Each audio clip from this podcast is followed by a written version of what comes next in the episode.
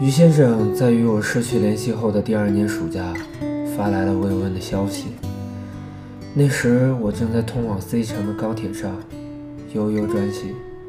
七月底的高铁里，冷气开得有些大。我扶了扶袖子，一歪头，手机上是一个陌生的头像，在不断的晃动。我该庆幸手机一直是静音。有些做在心虚的点开，这是除了三年前母亲的一条问候外，第一个给我发信息的人。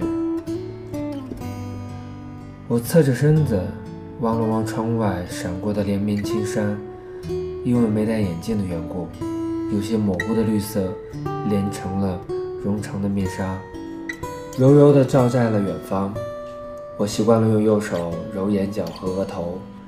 回过身，边上的女生正趴在小桌上，做着剩下的梦。很简单而普通的开场白，在吗？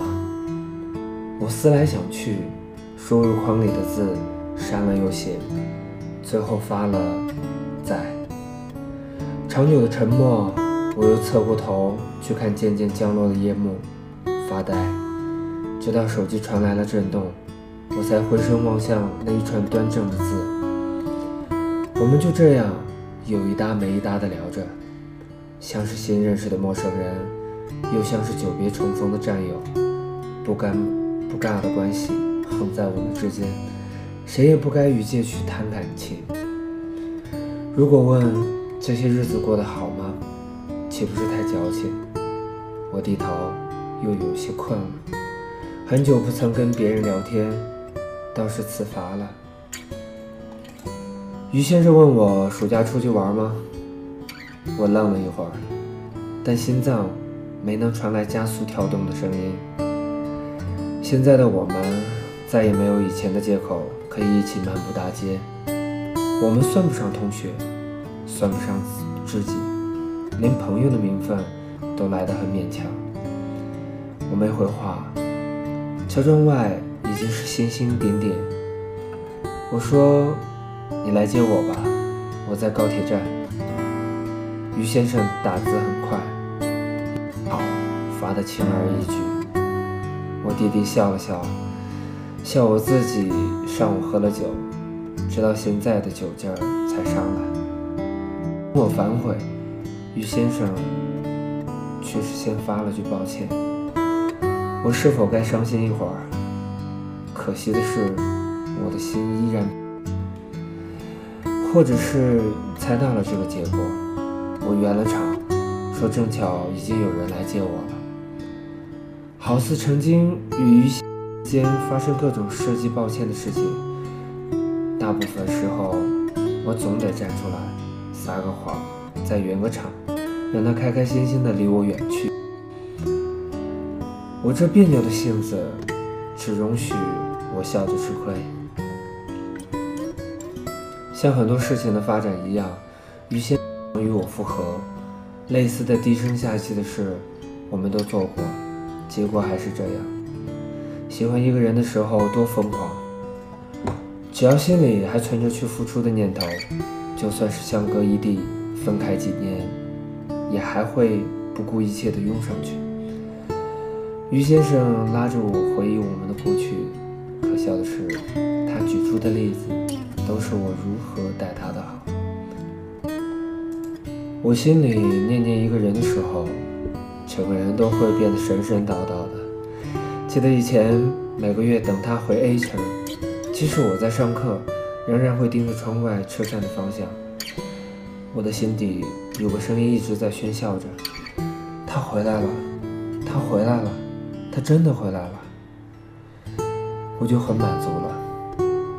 那时候天很蓝，带着阵阵的清风。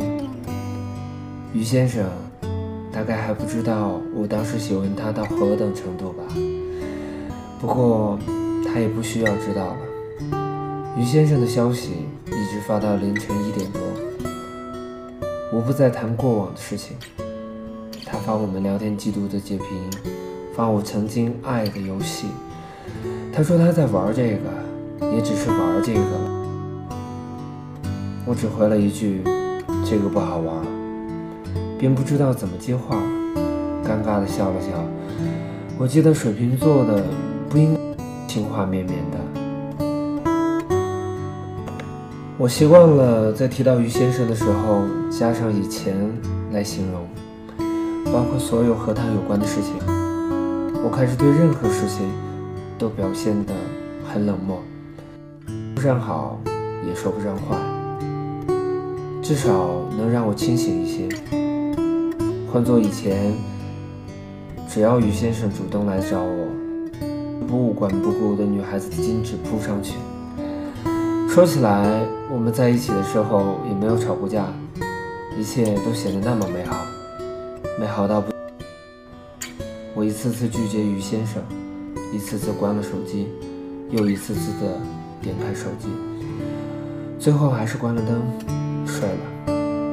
看吧，年少的感情终究经不起时光的摧残。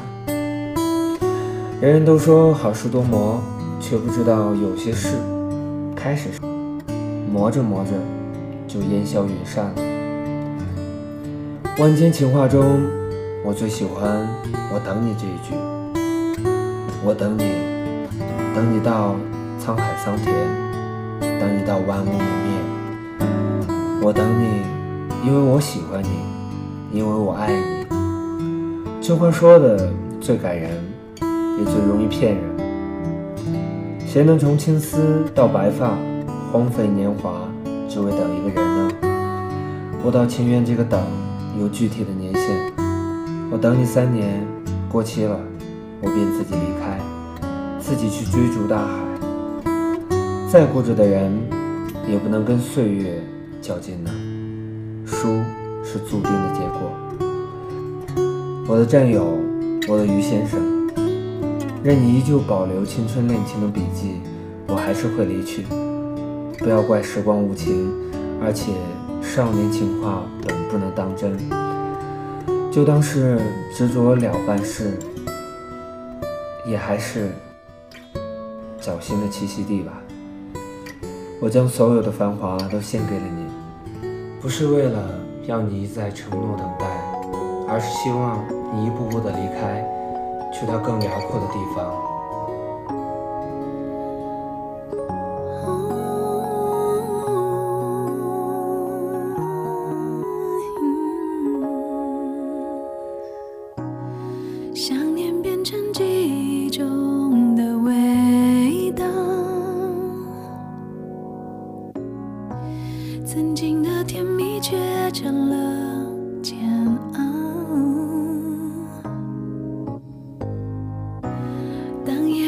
总是太清醒，寂寞如影随形。我听见心跳的声音，呼唤的人是你。为了你，我可以把自己都忘记，将一切放。在你手里，为了你，我可以把自己都忘记，所，不惜。就算世界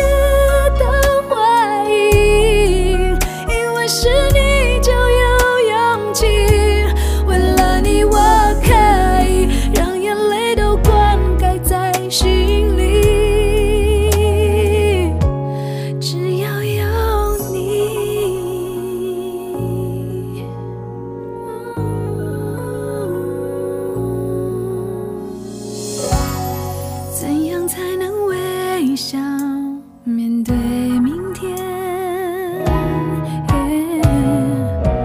如果没有你陪在我身边，